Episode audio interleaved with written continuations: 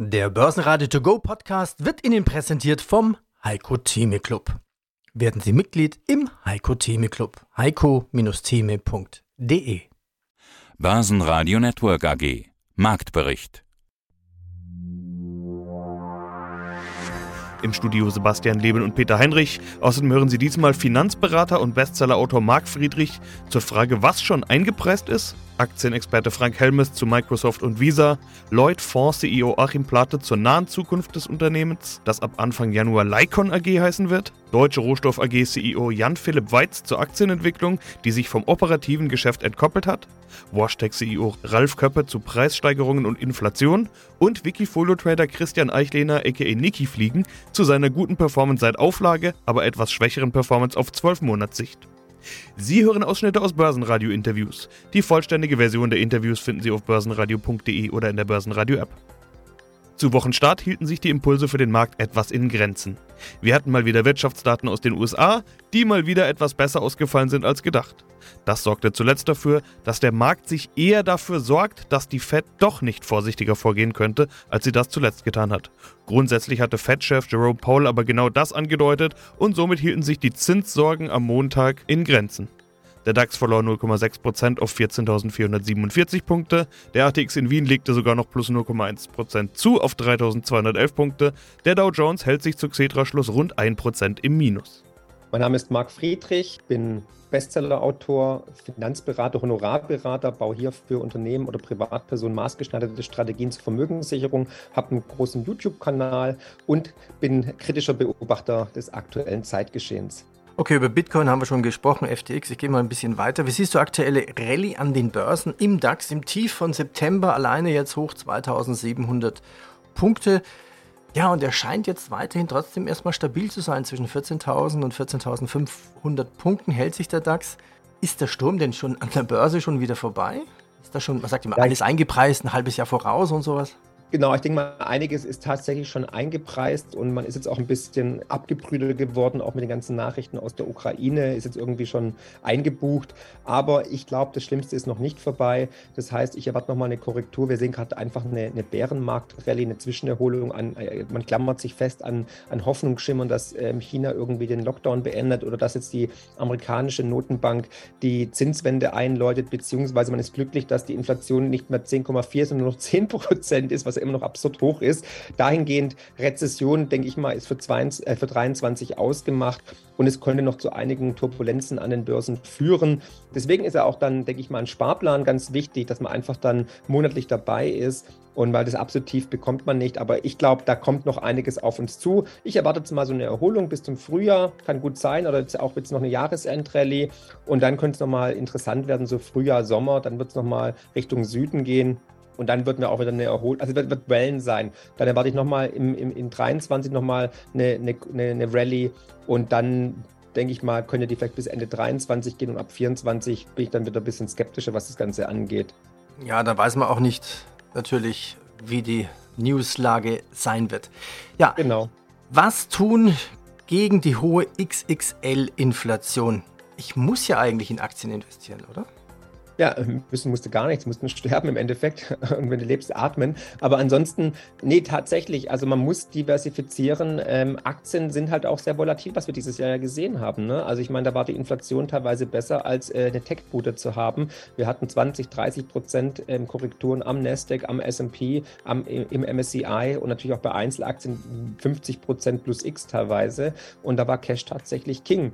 Deswegen würde ich aber diversifizieren. Wer mehrere Standbeine hat, der kann das ein oder andere abpuffern. Und deswegen jetzt wieder nach dieser Korrektur und nachdem es sich ein bisschen beruhigt hat, kann man natürlich wieder einsteigen, beziehungsweise wenn man einen Sparplan hatte, war man ja immer mit dabei. Ich glaube, Gold wird jetzt ähm, nächsten Jahre auf jeden Fall gut performen. Da werden wir jetzt auch eine Bodenbildung finden in den nächsten zwei, drei Quartalen. Da bin ich positiv gestimmt und Bitcoin ist jetzt gerade auch sehr attraktiv bewertet. Und ansonsten würde ich ähm, Immobilien antizyklisch eher verkaufen und ähm, die Füße stillhalten und dann tatsächlich breit streuen über ETFs und Fonds im Rohstoffbereich ist mein Favorit für die nächsten Jahre. Gewinner im DAX waren Siemens Energy mit plus 2,8% und Volkswagen und die Deutsche Bank mit jeweils plus 1,3%. Verlierer waren die Deutsche Börse mit minus 2,2%, Zalando mit minus 2,3% und Schlusslicht Bayer mit minus 3,2%. Frank Helmes, Gründer von Helmes Finance. Und dann haben wir da noch eine Firma, deren Marktstellung ist noch deutlicher. Microsoft. Ich habe kürzlich schon mit jemandem über Microsoft gesprochen und dann gesagt, eigentlich ja sowas wie ein Anlegerliebling. Ich habe jetzt kommen wieder die Statistiken raus, die meistgekauften und die meistgehandelten Aktien des Jahres, egal in welche Liste man schaut. Microsoft ist eigentlich immer dabei. Auch bei dir ist Microsoft dabei. Ja, also ich glaube fast, dass ich gar nicht so viel zu Microsoft sagen muss. Ich, ich denke, jeder kennt die Firma, ist halt herausragende Softwarefirma in den letzten äh, Jahren, hat da eine super Vormachtstellung im Bereich äh, Windows, weil fast alle Re Rechner weltweit laufen auf dem Betriebssystem. Dann haben sie stabile Einnahmen bei den äh, Office Windows Paketen seit einiger, seit ich, ich, muss zugeben, ich weiß gar nicht seit wie lang, aber es läuft das ja als, als Abo, also deswegen ein äh, stabiler Cashflow, also Einnahmen für die Firma und äh, ja, deswegen auch für mich eins der, der Top-Investments derzeit. Hier haben wir eine Unterbewertung von 6%, äh, Analystenkursziel für die nächsten zwölf Monate, also der Durchschnitt aller Analysten liegt 14% über dem aktuellen Kurs. Als nächstes noch so ein bekannter Wert, wo man wahrscheinlich auch zum Geschäftsmodell so viel gar nicht erklären muss. Visa.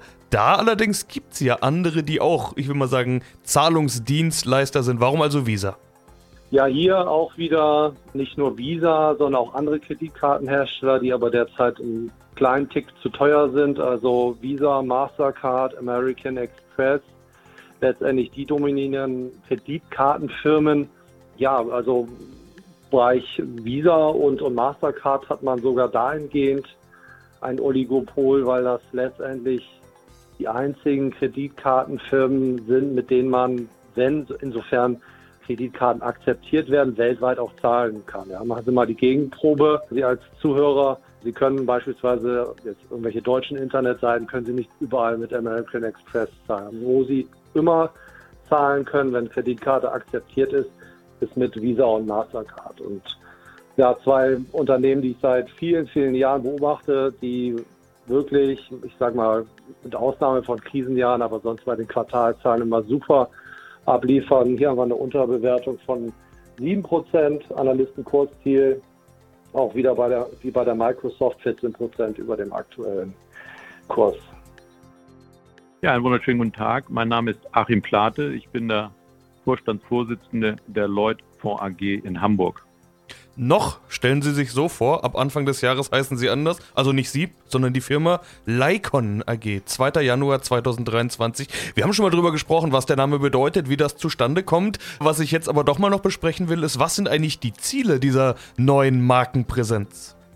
Ja, nach der Aufbauleistung, die ja insbesondere in den letzten drei Jahren hier erfolgt ist, auf diese gut 5,8 bis 5,9 Milliarden Assets under Management, die Integration der Akquisition der letzten Jahre, der Aufbau unserer digitalen Plattform ist immer deutlicher geworden, dass das nicht mehr zu unserem alten Namen gepasst hat. Und der neue Name ist gleichzeitig ein Signal für den Markt und für unsere Kunden, dass jetzt eine etablierte Gesellschaft entstanden ist, ein moderner Asset Manager mit drei Segmenten und mit einer außerordentlichen Wachstumsstrategie, die wir Growth 25 nennen, mit der wir ja nun antreten, in den nächsten drei Jahren dann auf acht bis zehn Milliarden Assets under Management zu wachsen.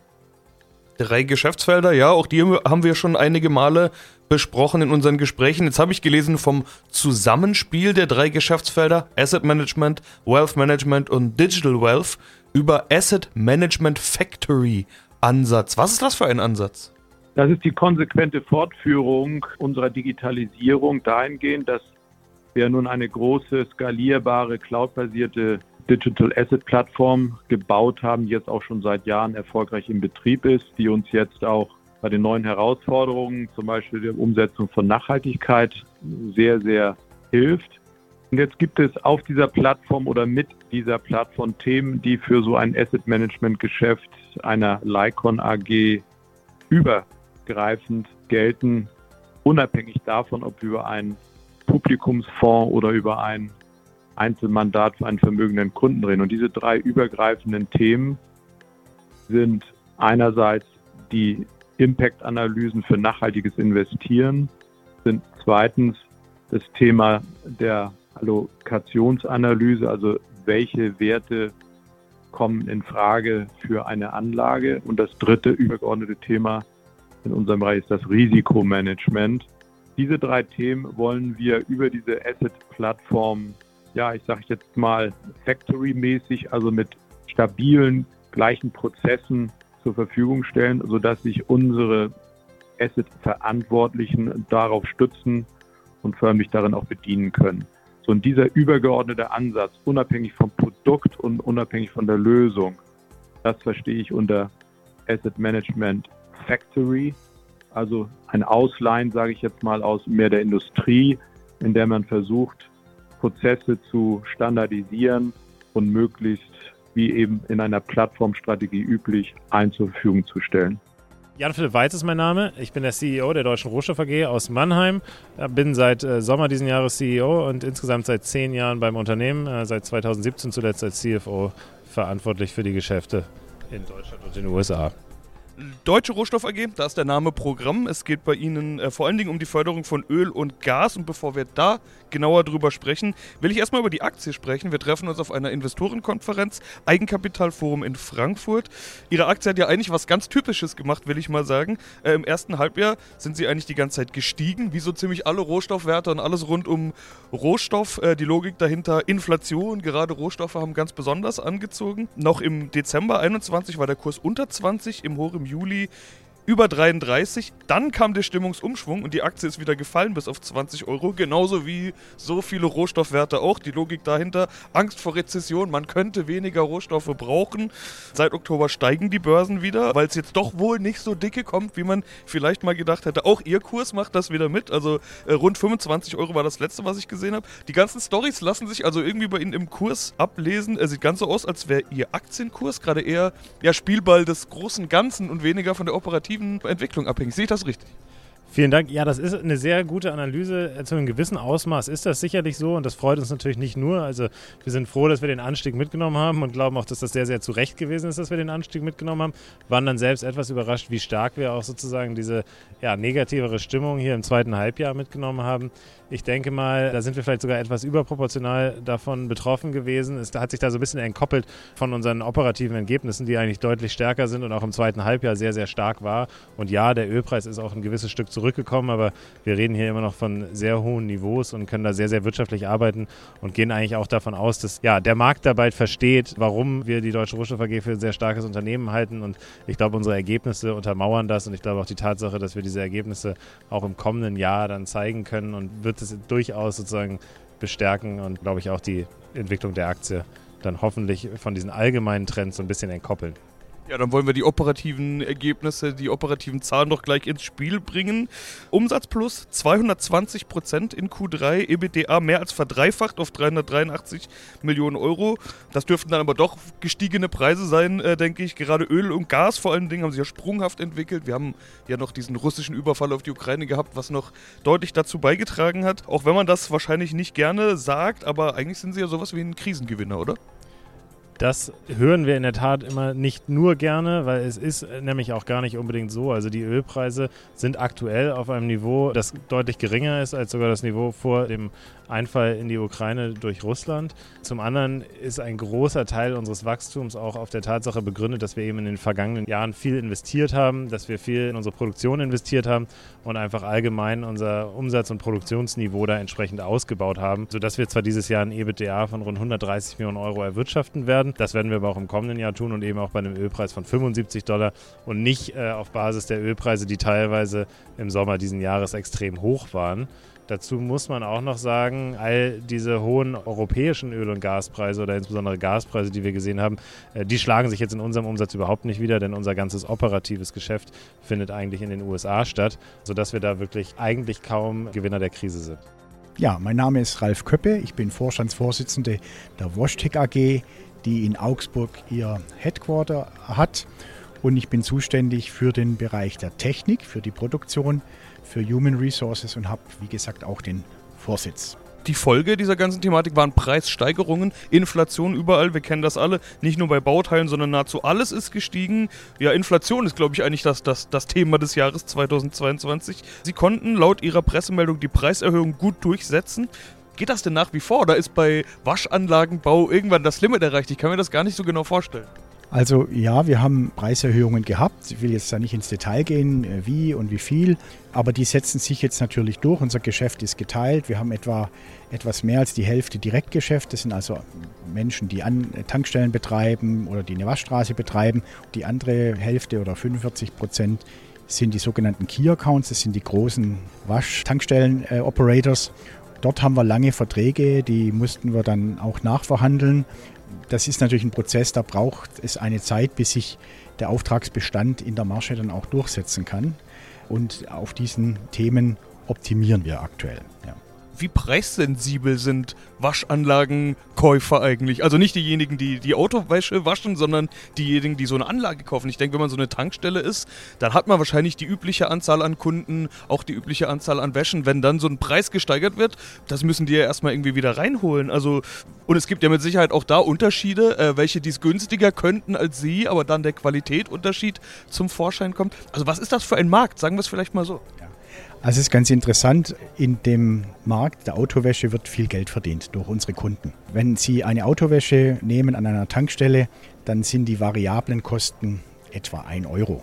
Was Sie dafür bezahlen in Deutschland oder auch in anderen Ländern wie den Nordics, kennen Sie durch den Besuch der Tankstelle. Da ist genug Raum auch, um mit diesem Geschäftsmodell erfolgreich zu sein unter dem Thema andere Zinssätze, unter dem Thema Energiekostenerhöhungen. Selbstverständlich sind unsere Kunden besorgt zu den Energiekosten und wenn die sich auch verdoppeln und verdreifachen. Aber in den variablen Kosten sprechen wir dann eben statt von einem Euro von 1,50 Euro. Ja? Das heißt, das ist die, die gute Resilienz in diesem Geschäft, das wir auch als Geschäftsmodell anbieten können unseren Investoren. Und ich möchte trotzdem auch nochmal auf die Endkunden kommen, weil Fahrzeuge werden immer gewaschen, auch in Zeiten von Krisen. Da gibt es Umfragen, wir schränken uns ein beim Restaurantbesuch etc. Und ein Punkt ist ja, den wir vielleicht auch nachher noch besprechen, unsere Maschinen sind connected. Wir haben Daten, Waschdaten unserer Maschinen und wir sehen, dort eine unheimliche große Korrelation oder Verbindung der Waschzahlen zum Wetter.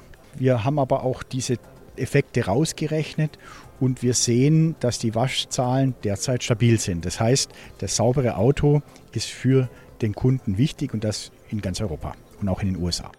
Mein Name ist Christian Nechliner. Ich bin unter dem Tradernamen Niki Fliegen auf Wikifolio unterwegs plus 106% seit 2018 und du hast immer betont, dass du damit die Indizes outperformed hast. Plus 16,6% Performance im Durchschnitt. Womit vergleichst du dich denn? Also mein Anspruch ist, mittelfristig besser zu sein als alle größeren Indizes. Damit meine ich in erster Linie Deutschland, also DAX, S&P oder, oder amerikanische S&P 500 und so weiter. Denn ich sage immer, was hat ein Wikifolio für einen Sinn, dass einen ETF nicht outperformt? Da kann ich gleich einen ETF kaufen. Und deswegen ist mein Anspruch eben, die Indizes out zu performen und da suche ich mir immer den jeweils besten heraus. Es war ganz lange Zeit der Nasdaq, den ich auch erfolgreich outperformt habe. Mittlerweile wissen wir ja alle, dass der Nasdaq sehr in die Knie gegangen ist. Ich habe das jetzt gegen den S&P 500 getauscht. Diese Analyse kann man im Wikifolio nicht so einfach machen. Deswegen habe ich mir da einen S&P 500 ETF hinterlegt und über die gesamte Laufzeit äh, schlage ich den ganz klar. Leider im heurigen Jahr nicht so ganz. Das liegt daran, das ist wirklich ärgerlich. Ich war ja einer der ersten, lässt sich im Börsenradio nachhören, der den Ukraine-Krieg tatsächlich für möglich gehalten hat. Und leider ist es, war es mir dann doch nicht möglich, daraus Kapital zu schlagen, weil ich gedacht habe, der Krieg wird nach der Olympiade beginnen. Das war dann auch so. Aber dass die Indizes sofort mit Jahresende so wechseln, das, das war einfach nicht auf der Agenda. Außerdem der zweite Fehler war, sich auf Kryptowährungen auch zu, also ich darf auch in meinem Wikifolio Kryptowährungen verwenden da war meine Überlegung, wenn die Aktien jetzt äh, unter die Räder kommen, dann wird man sozusagen den sicheren Hafen, nämlich die Kryptowährungen suchen. Das war also so als Goldersatz. Mir war doch, ich dachte doch, dass Kryptos sozusagen das Gold etwas ablösen. Das war sozusagen das zweite Learning, das Nicht-Tun. Deswegen hat es mich da am Anfang ein bisschen durcheinander gewürfelt, habe mich aber mittlerweile wieder ganz gut erholt. Börsenradio Network AG. Marktbericht. Der Börsenradio To Go Podcast wurde Ihnen präsentiert vom Heiko Theme Club. Werden Sie Mitglied im Heiko Theme Club. heiko-theme.de